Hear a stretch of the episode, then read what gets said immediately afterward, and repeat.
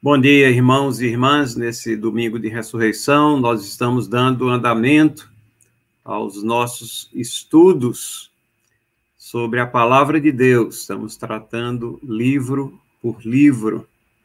E antes de iniciarmos a nossa aula, vamos orar conjuntamente para que Deus ilumine o nosso entendimento e para que nós tenhamos bom proveito ao visualizar pelo menos os pontos principais dos livros que temos a estudar nesta manhã. Oremos.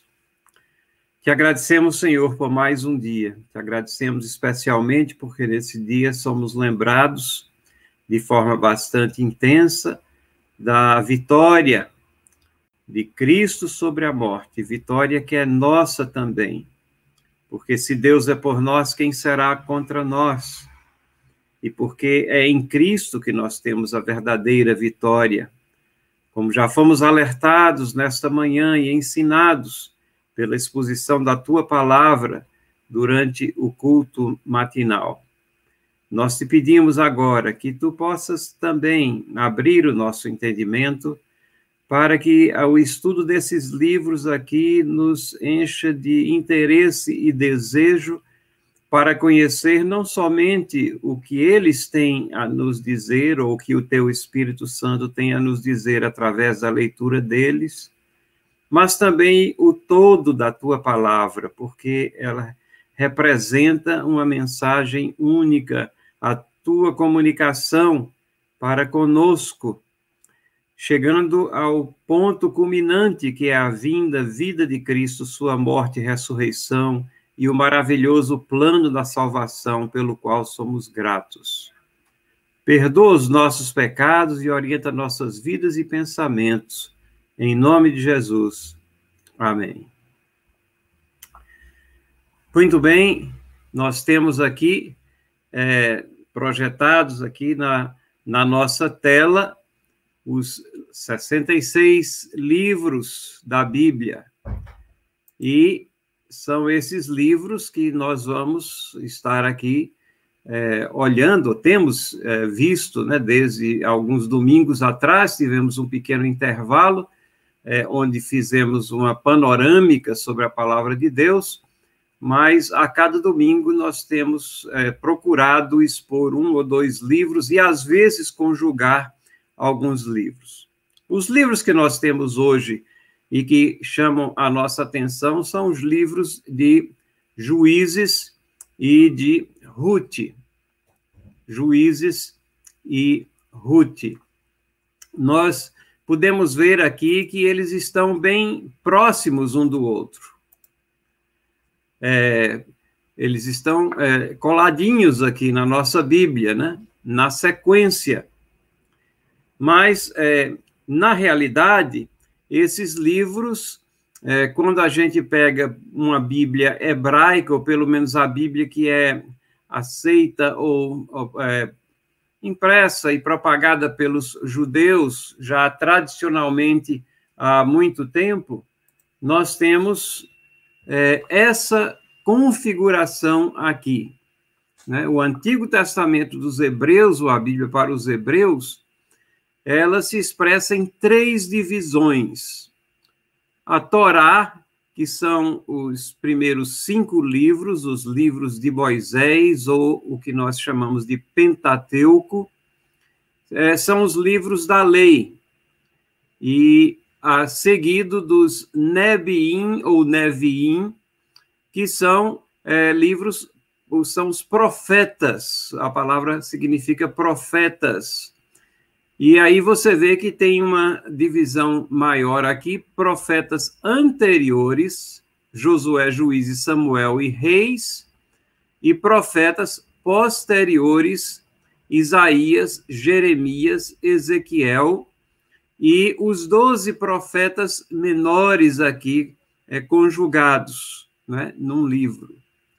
E depois nós temos a terceira divisão, que são os Ketubim ou Ketuvim, que significa escritos, onde nós temos Salmos, Provérbios, Jó, uma subdivisão aqui chamada de Megilot, que são cinco rolos aqui desses livros, Cantares, Ruth, Lamentações, Esther, Eclesiastes, e depois nós temos Daniel, Esdras e Neemias como um livro e crônicas. É, é interessante nós notarmos que esses 24 livros aqui são os mesmos 39 do nosso Antigo Testamento, ou seja, essas são, ou essa é a escritura que Jesus Cristo tinha, os apóstolos tinham na época em que o Novo Testamento estava sendo escrito, ou no caso de Jesus Cristo, na época do seu ministério, essa eram as escrituras. A palavra Tanakh, que é utilizada para designar esse tipo de configuração, ela é formada pelas primeiras letras ou sílabas né, dessas três divisões, o Torá, Nebliim ou, e Ketubim. Então, agora note que Juízes está numa categoria e Ruth está em outra. É certamente o estilo desses dois livros é bastante diferente. No que diz, são, ambos são história, mas é, o, o, livro é, de Ruth tem um, um aspecto bastante é, espiritual no sentido de, de, de, uma, uma captura da devoção do povo de Deus para com é, Jeová, o Deus único, verdadeiro, e como Deus tá, está trabalhando nessas vidas aqui. E o livro de Juízes, que vai ser o primeiro que nós vamos examinar, ele é uma história de altos e baixos, mas é, intensamente é, ele está focado no pecado do povo, na fragilidade do povo. Ele está é, mostrando é, como o, a, as pessoas são pecadoras na sua essência e se desviam com facilidade dos, é, das prescrições de um Deus todo-poderoso. Mas a pergunta surge, então, por que é que nós né, estamos estudando aqui esses dois livros conjuntamente? Bom, é, um dos versos chaves aqui de Juízes é quando o Senhor lhe suscitava juízes, era com o juiz e os livrava da mão dos seus inimigos todos os dias. Daquele juiz, porquanto o Senhor se compadecia deles ante os seus gemidos por causa dos que os apertavam e oprimiam. Então, esse uh, período aqui dos juízes, e o nome juiz significa aquele que promove o que é certo, aquilo que promove o que é direito.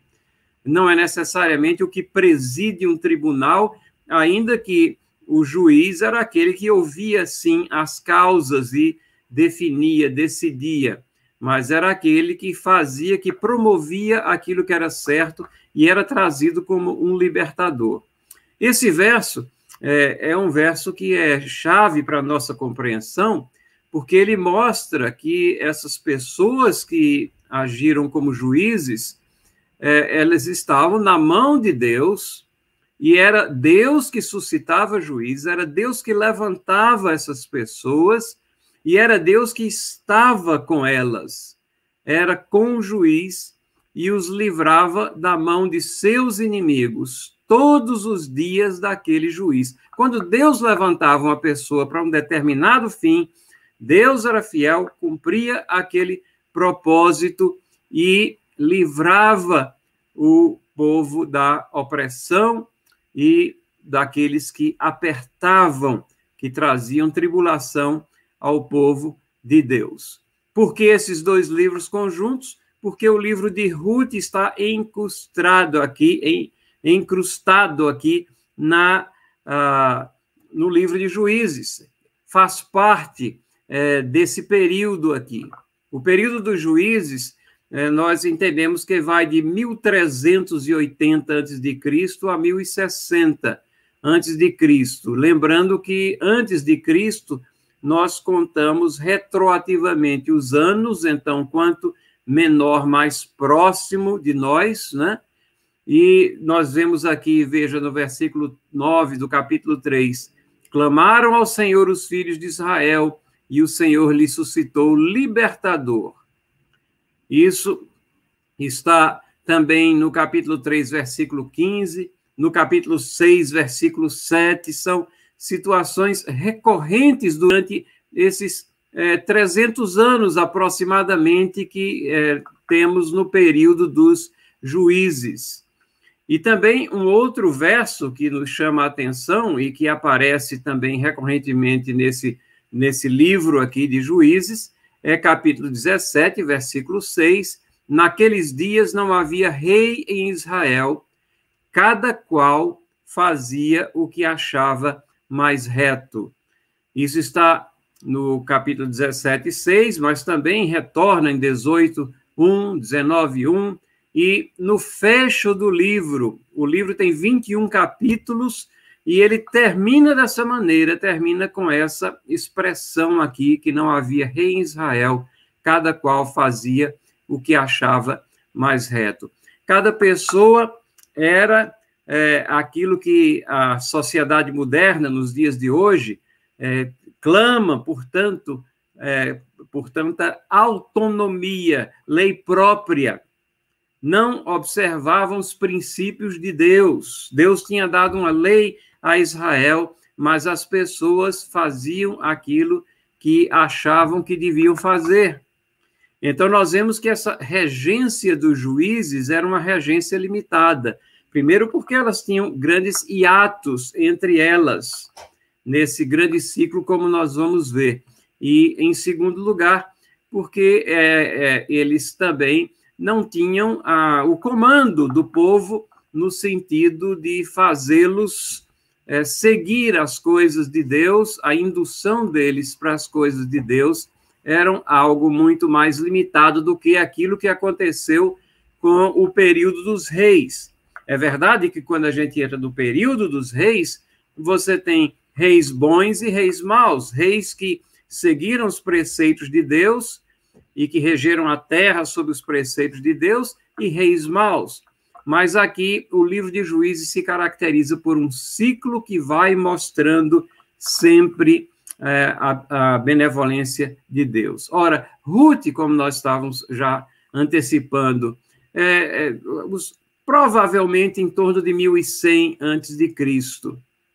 E a gente sabe disso, é, que está no período dos juízes, porque logo no primeiro versículo nós temos nos dias em que julgavam os juízes, houve fome na terra, e um homem de Belém de Judá saiu a habitar na terra de Moabe com sua mulher e seus dois filhos. Assim começa a história de Ruth. Em que período? Aqui diz bem claramente: nos dias em que julgavam os juízes. Então, o livro de Ruth está no meio desse período aqui dos juízes. Nós somos também é, auxiliados aqui, ajudados na nossa compreensão do livro de Ruth, porque o reverendo Felipe Fontes começou no domingo passado uma série de exposições sobre esse livro de Ruth. E ele é, já caminhou bastante aqui no capítulo primeiro, e durante domingos é, subsequentes ele vai estar abordando o livro de Ruth. Então, o que nós vamos fazer aqui é apenas uma pincelada geral para que nós entendamos, mas recomendamos a todos, se vocês não tiveram oportunidade de assistir domingo passado à noite, que vocês procurem o vídeo onde o, o reverendo Felipe fez o primeiro sermão sobre Ruth, que estará expondo durante os próximos domingos. Mas particularizando agora inicialmente sobre o livro de Juízes. O tema é Deus benevolente, povo rebelde. O livro todo, ele chama a atenção para essa benevolência de Deus. Para o poder de Deus, né, em suscitar livradores, em suscitar aqueles que resgatariam Israel da opressão, mas também para a benevolência, para a paciência de Deus, para a longanimidade de Deus. Deus é, é, longânimo, significa a habilidade de suportar por um longo tempo uma situação é, desagradável, é, é sinônimo de paciência. E ele é longânimo, ele nos aguenta na nossa pecaminosidade. É, quando nós somos infiéis, ele permanece fiel, é isso que a Bíblia é, nos ensina. Não que seja desculpa para a nossa infidelidade, porque nós pagamos o preço da nossa infidelidade. E não pagamos esse preço somente lá na frente, mas pagamos esse preço porque quando somos infiéis, sofremos na carne esse é, é, é, essa infidelidade, o pedágio que o pecado cobra nessa vida. Ele nunca pode trazer felicidade real, mas ele traz sim problemas que são intensos e dolorosos, e a história de juízes é sobre esses, é, essas consequências drásticas que o povo de Israel sofria durante, ou sofreu durante esses 300 e poucos anos aqui. O livro de Juízes faz então essa ligação entre a conquista, né, o último livro que foi é, estudado aqui nessa série nossa na escola dominical foi de Josué, e o livro de Juízes, ele faz uma ligação até a época dos reis, então até mais ou menos o ano de 1060, por aí, antes de Cristo. O autor provavelmente foi Samuel, em torno de 1050 antes de Cristo. Essa é uma grande é, probabilidade. É um livro extremamente rico em detalhes. Muitos desses detalhes devem é, ter ficado registrados de alguma maneira, mas ele tem bastantes detalhes, algumas curiosidades também. O livro é, de Ruth nós vamos ver mais à frente, mas eu queria dar uma, uma visualizada agora na religião de Canaã, fazer um resumo de que tipo de religiosidade o povo de Deus encontrou ali quando eles começaram a conquistar aquela terra. Lembrem que o povo de Deus foi resgatado do Egito, recebeu a lei, recebeu diretrizes claras, passou por uma peregrinação de 40 anos em função da desobediência Aquela geração que saiu do Egito não teve oportunidade de entrar na terra prometida. Essa terra prometida era a terra dos ancestrais, era uma terra fértil, era uma terra onde eles poderiam se desenvolver, era uma terra onde eles poderiam criar o gado e desenvolver-se em sua plenitude. Mas havia algumas diretrizes. Deus é, considerava ali Israel era o braço vingador de Deus sobre as nações que habitavam aquela terra. Aquelas nações, elas praticavam abominações na sua prática religiosa. Eram pessoas extremamente pecaminosas, cruéis. A prática, como nós vamos ver nos registros que temos, não somente no livro de Juízes, mas em outros registros também, era uma prática que ia batia de frente com as diretrizes que Deus havia dado. Israel havia sido instruído especificamente para não compactuar, não fazer alianças, mas para conquistar aquela terra na sua plenitude. Mas não foi isso que aconteceu. Eles seguiram um caminho mais fácil, em vez de se desgastar, possivelmente é, numa guerra maior, em vez de confiarem plenamente no poder de Deus, fizeram alianças e no final terminaram coexistindo com praticantes dessa religião ou dessa religiosidade, né, que era antagônica à fé no Deus verdadeiro. A religião de Canaã ou dos cananitas né, girava em torno principalmente do culto à fertilidade ela utilizava uma mímica ilusória do que ocorria do panteão. O que é que isso quer dizer? Significa que os cultos, eles procuravam emular nas suas práticas aquilo que os deuses supostamente estariam fazendo em algum lugar, os deuses que eles prezavam e dos quais tinham imagem, ídolos e tudo mais. Agora, tudo isso girava em torno de fertilidade, era para induzir fertilidade. Essa prática, como eu disse, era um grande desvio dos padrões de Deus, um insulto à lei de Deus. As divindades ali da religião, daquela terra, eram machos e fêmeas, e cada localidade tinha o seu ídolo. A divindade é, mais mencionada aqui, principal, na mitologia cananita, era Baal, o plural Baalins.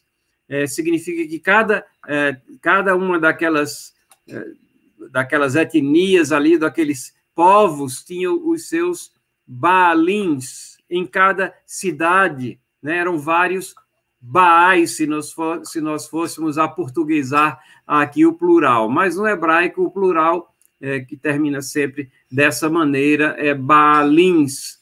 Ele era considerado como sendo o deus da chuva, do raio, da tormenta, dessas situações que é, preconizavam uma fertilidade é, para a terra. Mas ele tinha uma grande peculiaridade, ele morria cada outono e ele era lançado na prisão por Mote, que é o deus da morte. E isso provocava a estação seca na mitologia ali daqueles povos. O que, é que acontecia? Na primavera, Astarte, e o plural de Astarte é Asterote, deusa do sexo e da guerra, ela resgatava Baal do poder de Mote e eles se acasalavam. E era esse acasalamento, então, da divindade que gerava fertilidade no solo, nos animais e nas pessoas. Então, era um culto à fertilidade.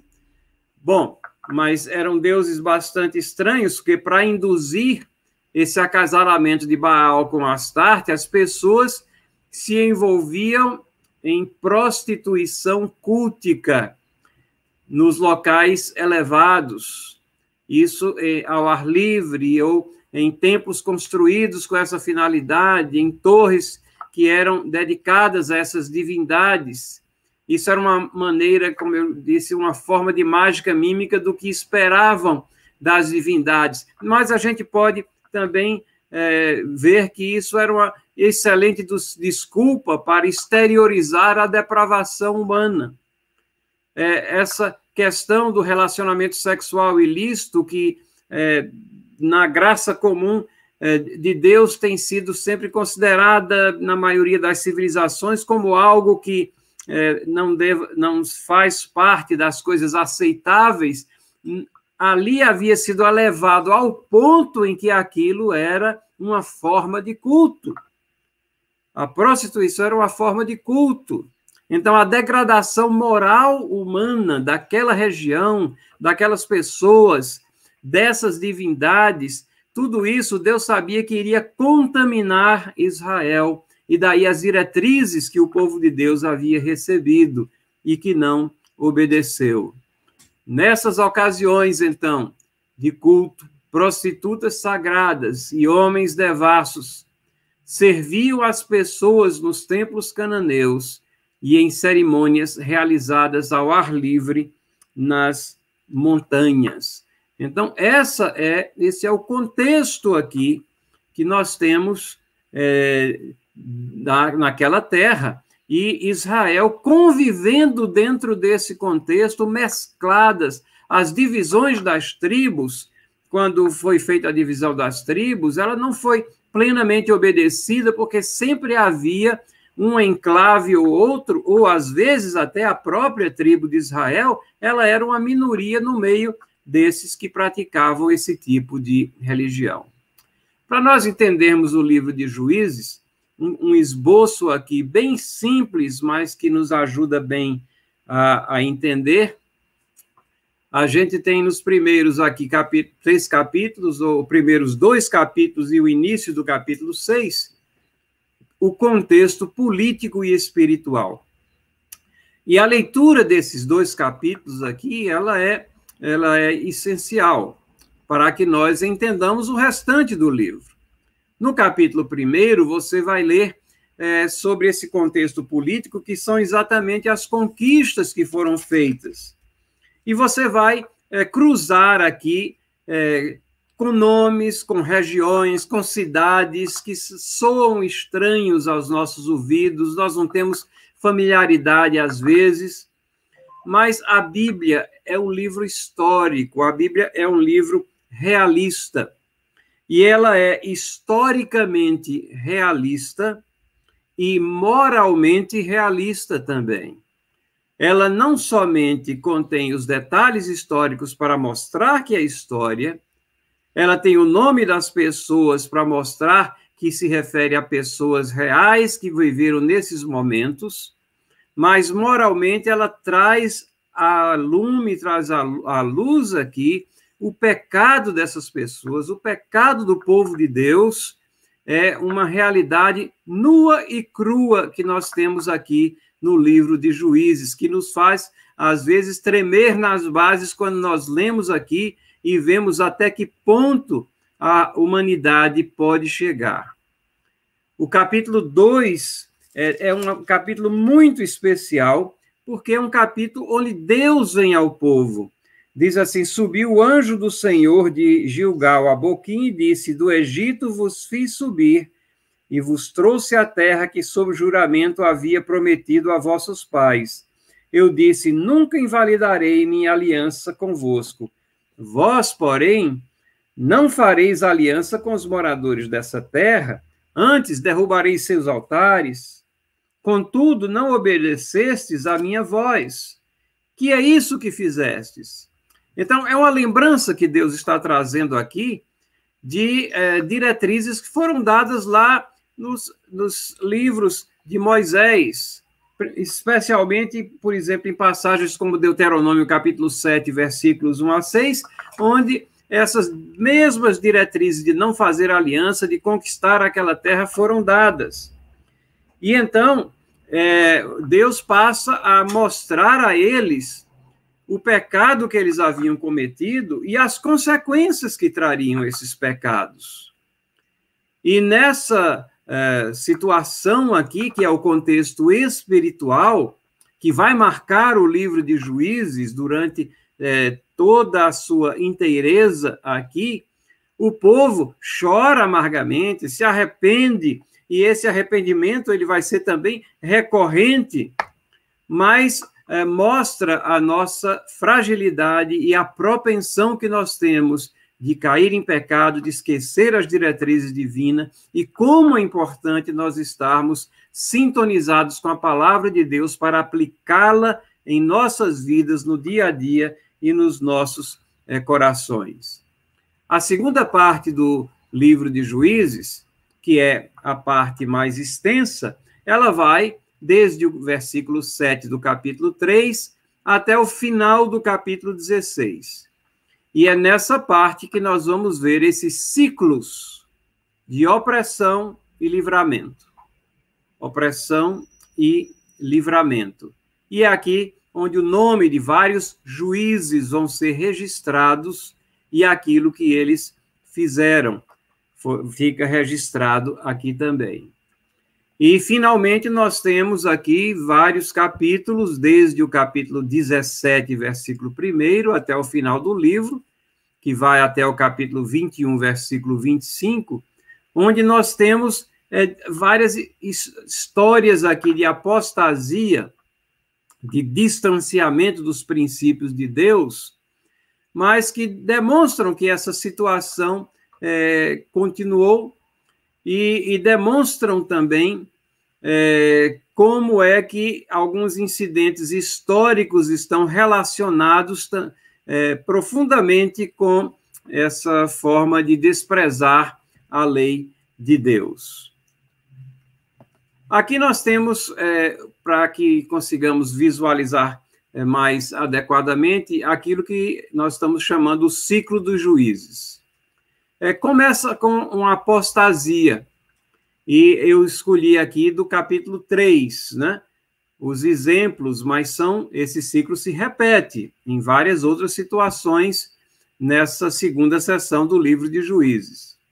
Apostasia, veja esse verso aqui do capítulo 3, versículo 7. Os filhos de Israel fizeram o que era mal perante o Senhor e se esqueceram do Senhor e renderam culto aos Baalins e ao poste ídolo, né? O poste ídolo, um totem é, é, esculpido e que representava divindades também. E isso no versículo 7. Veja no versículo 11 do mesmo capítulo: tornaram então os filhos de Israel a fazer o que era mal perante o Senhor.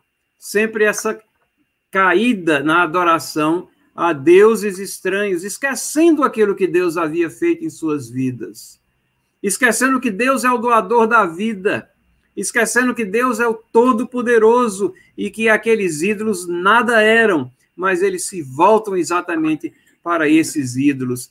E, é, na realidade, provavelmente, bastante atraídos com aquela forma cultica de prostituição, como nós vamos ver.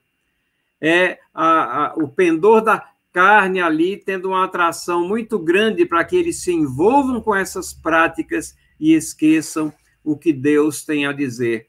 O pecado sexual ele cega os olhos, cega os olhos das pessoas, cegava naquele, naqueles tempos, cega nos dias de hoje. Quando nós vemos relacionamentos sexuais ilícitos nos dias de hoje, nós vemos que as pessoas ficam cegas, esquecem do cônjuge, esquecem-se dos filhos, esquecem de todos aqueles que vivem ao seu redor, se entregam desenfreadamente a uma paixão avassaladora ou a um envolvimento é, viciante nessas áreas aqui, e era isso aqui que norteava a cabeça de muitos daqueles que estavam ali no, no, em Israel. Segundo passo, nós temos aqui é, opressão.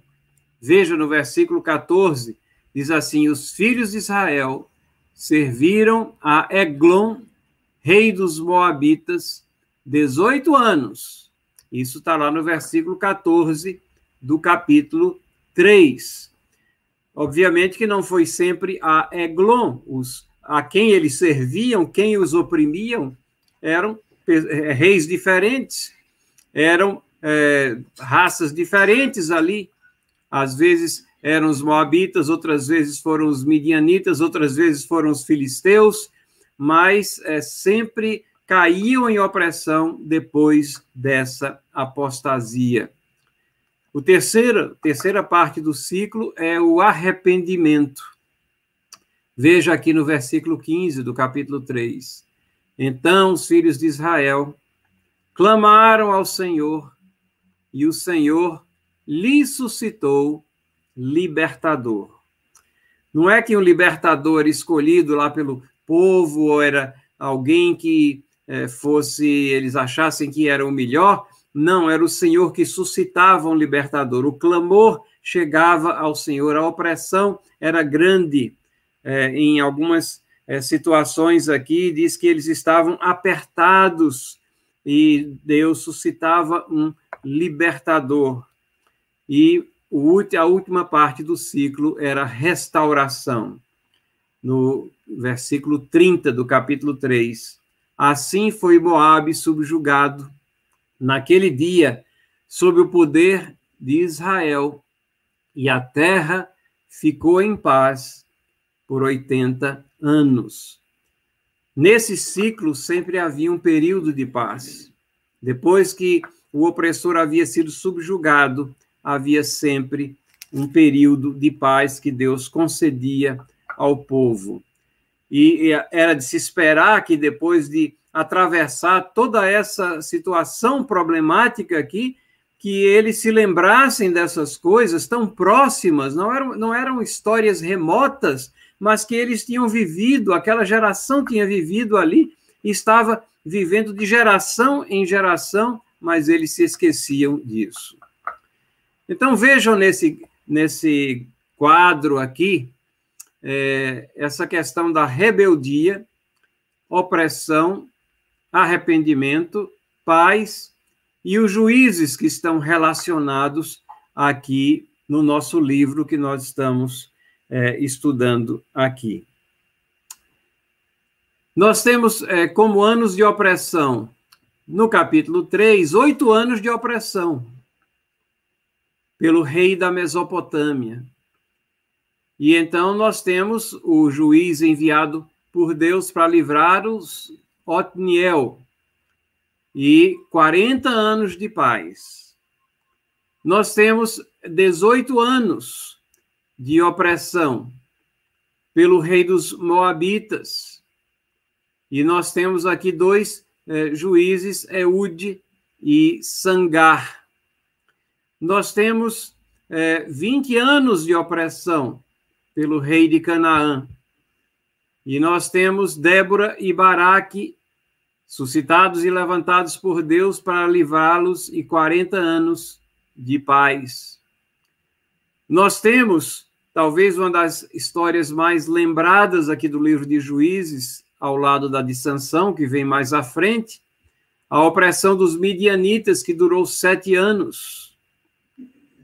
E essa opressão aqui ela foi bastante intensa, diz é, o texto lá é, da palavra de Deus, que os midianistas subiam e não se podia contar o número de, de camelos e de é, gado e de, de soldados e, e, pessoas que vinham, é, e eles destruíam tudo aquilo, saqueavam toda a terra, e assim que Israel plantava novamente, eles vinham novamente e levavam o que podiam.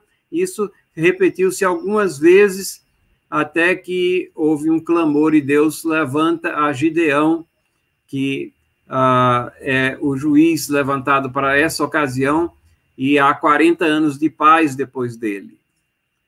Na sequência, nós temos uma situação curiosa aqui que a tirania ela não vem de fora, ela vem de dentro. É um dos irmãos de Gideão, é, isso está no capítulo 9, relatada a tirania de Abimeleque. Ele é sendo tirano sobre ah, os seus irmãos, né, sobre aqueles que fazem parte da nação de Israel.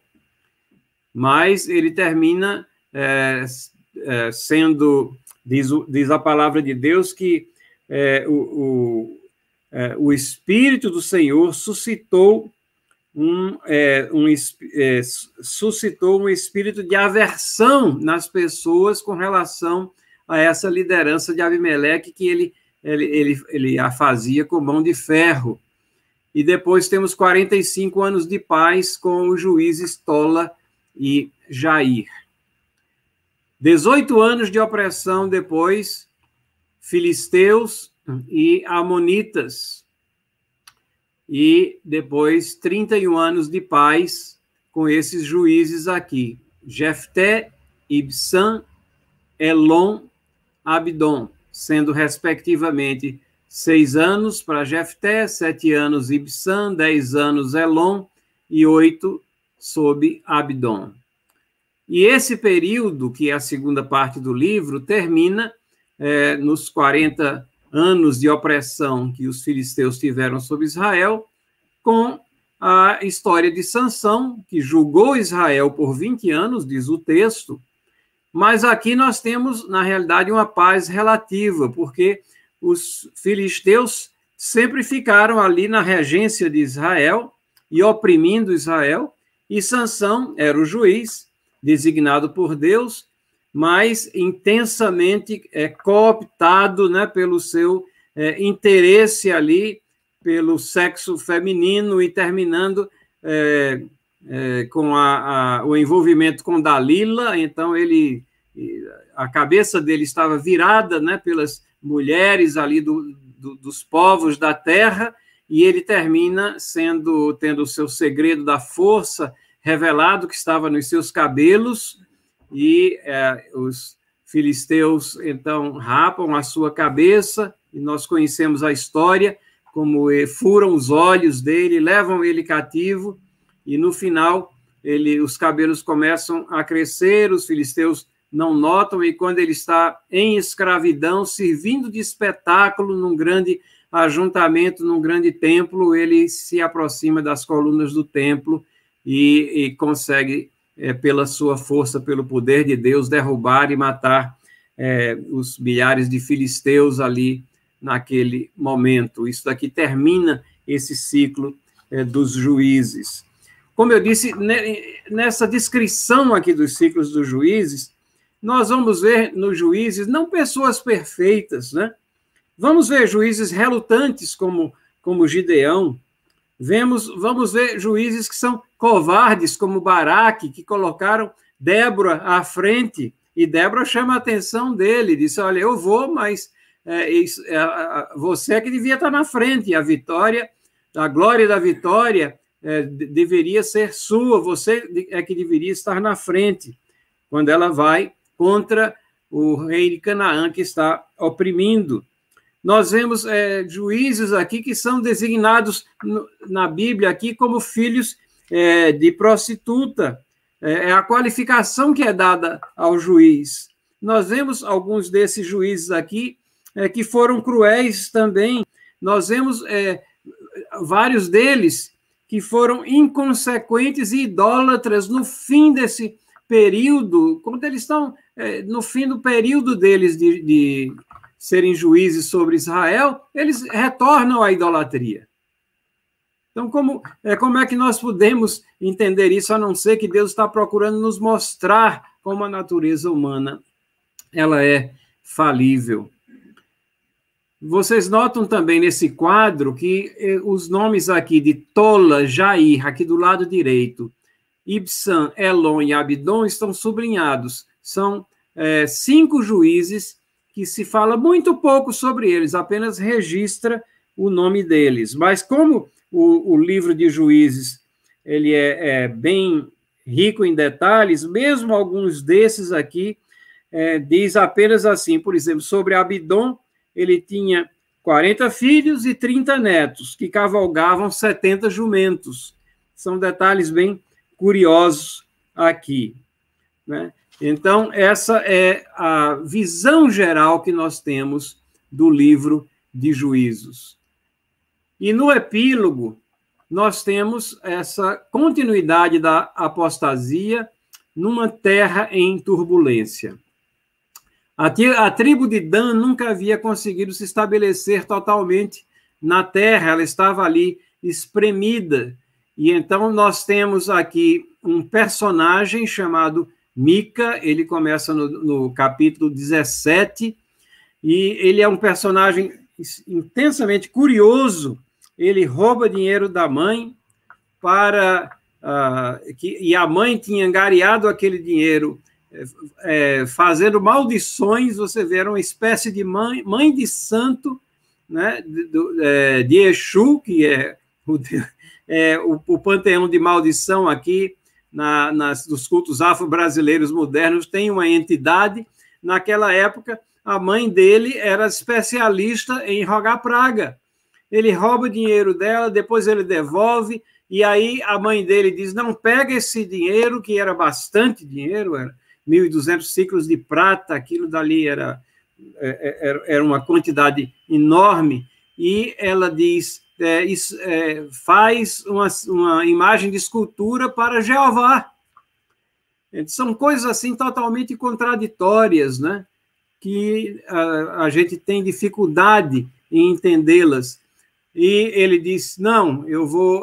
Pegou apenas 200 é, ciclos ali e fez uma, uma estátua daquilo, daquilo. Depois ele pega um levita e esse levita ele pega como sacerdote. Antes do levita, o filho dele, ele já tinha nomeado ele como sacerdote da família.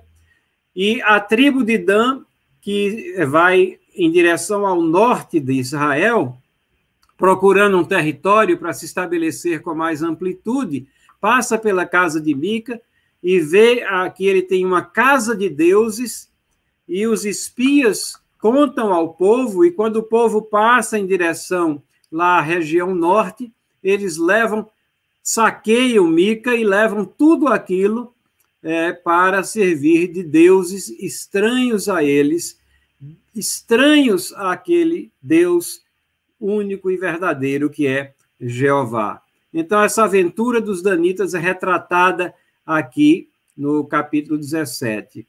E no capítulo 19 a 21, nós temos incidentes terríveis aqui, uma guerra civil que ocorreu contra a tribo de Benjamim. E tudo isso começa, mais uma vez, com um levita também, né? A, a história de Mica está entrelaçada com um levita que se vende como sacerdote. Agora, tudo essa guerra civil de Benjamim está com um levita que pegou uma concubina e então vai e, e na cidade de Gileá ele pousa ali e acontece um incidente semelhante àquele de Sodoma e Gomorra. Os homens da cidade rodeiam a casa. Vejam a descrição que a Bíblia diz aqui.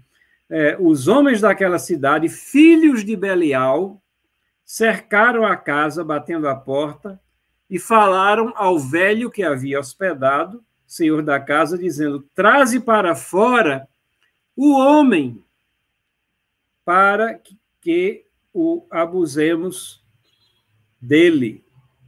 Traze para fora o homem que entrou em tua casa, para que abusemos dele. Vejam a semelhança com uma cidade que havia sido destruída por Deus. Lá lemos, já havíamos lido sobre isso é, anteriormente, mas é, aqui nós temos a repetição mostrando que isso desagrada a Deus, isso não é um comportamento, essa confusão aqui de gêneros, mas à medida que a gente vai lendo, as coisas vão piorando, e o velho senhor, então, joga a filha virgem para uh, fora e eles abusam dela até pela manhã, e toda essa situação faz com que depois o resto do povo de Israel se volte contra a tribo de Benjamim, porque isso aconteceu dentro da tribo de Benjamim, e eles praticamente dizimam a tribo de Benjamim. E a forma como eles acham para consertar também é a, é a mais estranha possível. Eles começam, eh, quando eles veem que está quase se extinguindo ali a, a tribo de Benjamim, está é, restrita apenas a 600 homens, eles saem saqueando outras áreas e pegando é, mulheres para que eles possam procriar e não possam é, sair. Não, Israel não fique restrito a 11 tribos agora com a extinção da tribo de Benjamim. Então, isso aqui, irmãos e irmãs, é o livro é, de Juízes. É um livro que retrata essa pecaminosidade, esse ciclo, essa, esse pedágio intenso que o pecado traz é um levita que sai dos trilhos aqui nessa última parte, que comete é, é, e a imoralidade subsequente, a guerra, o caos total. O livro termina dessa maneira: guerra, caos total, e termina com aquela observação de que naquela época não havia rei Israel, cada um fazia o que era é, de, o que era reto de acordo com perante os seus próprios olhos. Mas nós chegamos ao livro de Ruth. E o livro de Ruth é como se fosse um oásis no meio de toda essa confusão. O livro de Ruth é um livro de esperança. Um livro de Ruth nos mostra que, no meio de toda essa descrição atroz do pecado, existem aqueles que são fiéis, existem aqueles que confiam a Deus, Aqui o tema é Deus soberano conduzindo as circunstâncias em meio ao sofrimento. E provavelmente Samuel, não, não temos certeza disso, mas provavelmente Samuel escreveu essa história também aqui. O livro de Ruth vai é, nos mostrar, para que nós entendamos melhor esse livro, é, o esboço dele aqui pode ser dividido é, os pontos podem ser divididos em quatro partes. A decisão de Ruth, né? É, Ruth é uma das noras da, de Noemi, é, que Noemi é levada numa jornada pelo seu esposo e Ruth casa com um dos seus filhos. Nós vamos ver os nomes daqui a pouco. Mas ela toma uma decisão nesse primeiro capítulo aqui, que é de ficar, depois que tragédias acontecem, de ficar com a sua sogra. Os direitos de Ruth, quando ela voltando aqui a, a, a, a, a, tribo de Judá, né? a, nas cercanias de Belém, ela vê o que existem direitos que ela pode se valer deles, de não ficar sem o herdeiro, de é, ser na, na língua, no linguajar do, do livro, que é simbólico e que tem tanto significado para nós, de ser resgatada. Ah, o desejo de Ruth, que é exatamente de é, contrair novas núpcias e ter, é, é, procriar e ter uma descendência, e que é o desejo de sua sogra também. E, finalmente, o destino de Ruth, quando há a concretização de tudo isso aqui. São quatro capítulos aqui que nós temos mais ou menos divididos dentro dessa configuração. Para entender melhor, então, o livro, nós temos que é, ver aqui os personagens, né? Como eu disse, da tribo de Judá, que é aquela que está ali naquela região de Belém, nós temos Noemi e Elimeleque, que é o seu esposo. Os seus filhos são Quilion e Malom. Quilion casa com órfã, essa é uma indicação que a gente tem, e Malom com Ruth. Ambas essas que estão marcadas de amarelo aí são moabitas, porque quando isso acontece, acontece, eles já estão na terra de Moabe. E no retorno, então, para, é, para Belém, Ruth encontra Boaz e contrai matrimônio com Boaz, é aquele que vai resgatá-la. Mas antes disso acontece ou aparece ou esses é, Elimelech dai, né? Quilion dai, Malon dai, né? E é, Ruth volta é, com Noemi para a terra, e antes que ela contraia núpcias com Boaz, é, aparece uma figura, um personagem aqui, é, que é colocado na Bíblia e chamado de Fulano. Colocação bastante curiosa, mas nós vamos ver como ela é tão curiosa como irônica também, um pouquinho mais à frente. Ora, toda essa configuração aqui dos personagens envolvidos em Ruth vão resultar aqui na ascendência do rei Davi. Obed, Jessé, Davi. Obed, filho de Ruth e Boaz, Jessé, filho de Obed, e Davi, filho de Jessé. Isso está relatado lá no capítulo 4, versículos 13 a 22. Isso mostra que o livro foi escrito já na época dos reis, né? depois que os fatos aqui relatados nesse livro, que está no meio do livro de Juízes, em termos de período de tempo, aconteceram.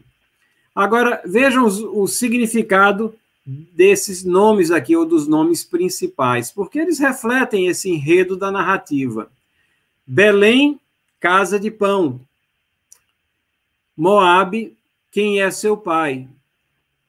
É, e Elimeleque e Noemi, eles deixam a casa do pão, porque há uma fome em Israel, e vão para uma terra que, cujo nome diz assim: quem é seu pai, né? O que é que vocês estão fazendo por aqui, né? É, Elimeleque significa meu Deus é rei, mas eles vão para uma terra onde o Deus verdadeiro não é cultuado. Noemi significa agradável, bela. Malon, que é um dos filhos, franzino, doente, esterilidade é o nome dele. Quilion, o nome do outro, é consumido, definhado. E é, talvez não é de espantar que os dois tenham morrido, mas talvez tenham sido assassinados. Nós não temos registros da razão da morte deles aqui. Orfa a esposa aqui de Quilion, é, significa nuca, pescoço, num nome bem estranho, enquanto que Ruth significa amiga.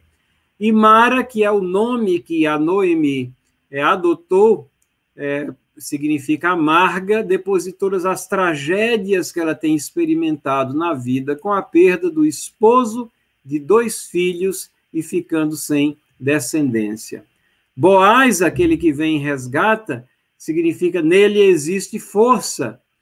E Fulano, o que aparece no final aqui, quase no final, é aquele que recusa dar um nome a Ruth, é aquele que seria o parente mais próximo e que seria o resgatador naturalmente, mas ele é, recusa-se a isso e é interessante que no registro bíblico ele fica sem nome, é chamado de fulano. Aqui está a jornada de Noemi, né? Notem essas setinhas aqui, aonde está Belém, notem onde está Moabe, e ah, notem o percurso aqui, né? Com essa. Ah, aqui nós temos o registro aqui no capítulo 1, versículos 1 e 2, né? É, foi morar por algum tempo na terra de Moabe. É o registro logo no início aqui.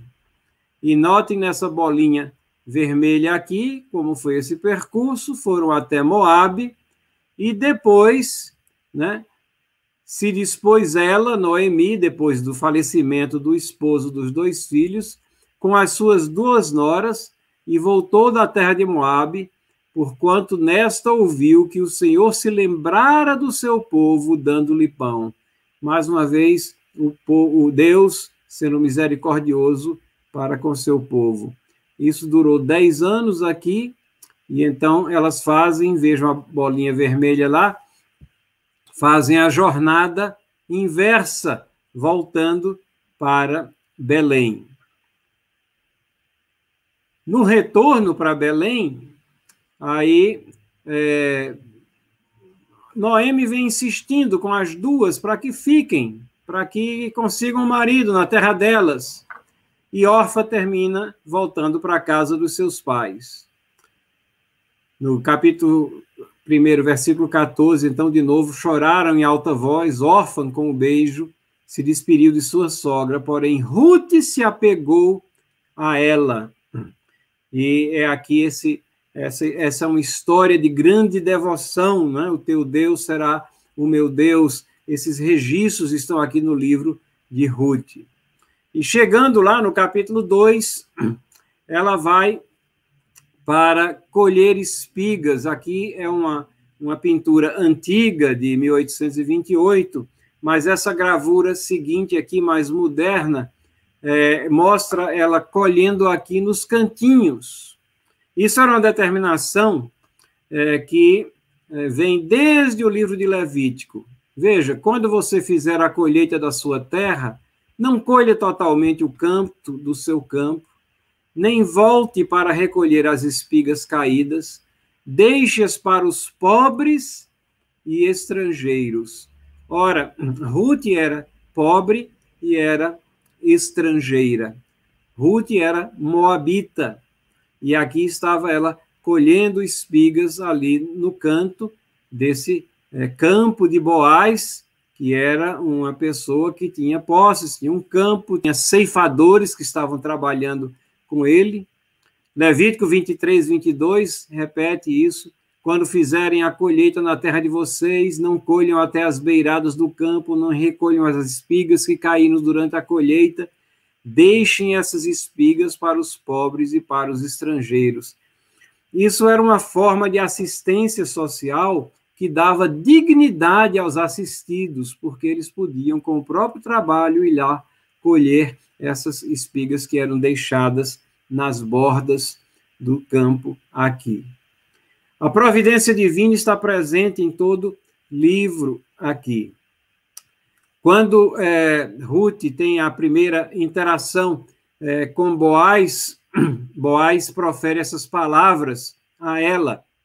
O Senhor é aquela, Ruth, né? Ruth é subentendido, sob cujas asas vieste buscar refúgio. E ele vê, ele enxerga além, não é sob as asas dele, sob a proteção dele, mas ela veio buscar proteção debaixo das asas protetoras do Senhor. Essa expressão é, é uma metáfora muito suave, muito doce de um passarinho que se acomoda debaixo de asas protetoras, muito utilizada na palavra de Deus. Por exemplo, veja no Salmo aqui 17, 8. Guarda-me como a menina dos olhos, esconde-me à sombra das tuas asas. Ou no Salmo 36, 7. Como é preciosa, ó Deus, a tua misericórdia. Por isso os filhos dos homens se acolhem à sombra das tuas asas. Salmo 36, 7. Né? No Salmo 63, 7. Porque tu tens sido meu auxílio, à sombra das tuas asas eu canto de alegria. Então, a providência divina e a pessoa de Deus está sempre permeando esse livro. É, no capítulo 2, versículos 4 e versículo 20, nós vemos que o Senhor está sempre no centro, a história cheia de linguagem que evoca bênçãos de Deus. Vejam, Boaz, quando ele chega ali no campo dele, ele saúda os ceifadores, os que trabalham com ele, da seguinte forma: que o Senhor esteja com vocês. E eles responderam: que o Senhor o abençoe. E Noemi diz que o Senhor não deixou de ser bondoso nem para com os vivos, nem para com os mortos. Isso daqui representa uma crença na imortalidade da alma, fala, ela está falando de si mesma, fala de Ruth, fala dos que faleceram ali, ela tem essa crença firme de que Deus vai providenciar uma descendência para ela. Então Noemi disse a Nora sobre Boaz que ele seja abençoado pelo Senhor Deus. Isso porque Boaz mandou uma porção extra exatamente para as necessidades de Noemi, que havia ficado em casa. Então, essa, essa é a atmosfera do livro de Ruth, tão diferente da do livro de Juízes, mas temos que nos lembrar, isso aqui é no tempo dos juízes. Deus tem o seu povo, mantém a sua fidelidade e o seu povo fiel o adora, o reconhece em todos os seus passos. E aí acontece aquela surpresa, porque Ruth ela vai até Boaz e é, coloca para ele que ele é o resgatador, e Boaz diz, é, se compromete a casar com ele, mas ah, com ela, mas diz, não, mas tem um problema. Eu não sou o primeiro na linha de sucessão de resgate, existe um outro. E ele é, é, dá as sandálias dele, que era o costume na época, isso é explicado também no livro, é, mas existe uma pessoa que ele tem que falar com ela ali antes que uh, ele possa se comprometer em casar com ela. E é essa pessoa que é exatamente o fulano. Essa ideia do parente resgatador, isso vem da lei de Moisés, né? que provia para a posteridade de uma viúva pelo casamento com um cunhado. Deuteronômio 25, 5 a 6, nós não vamos ler, porque o nosso tempo está correndo celery aqui, mas já trazia essa diretriz para Israel aqui.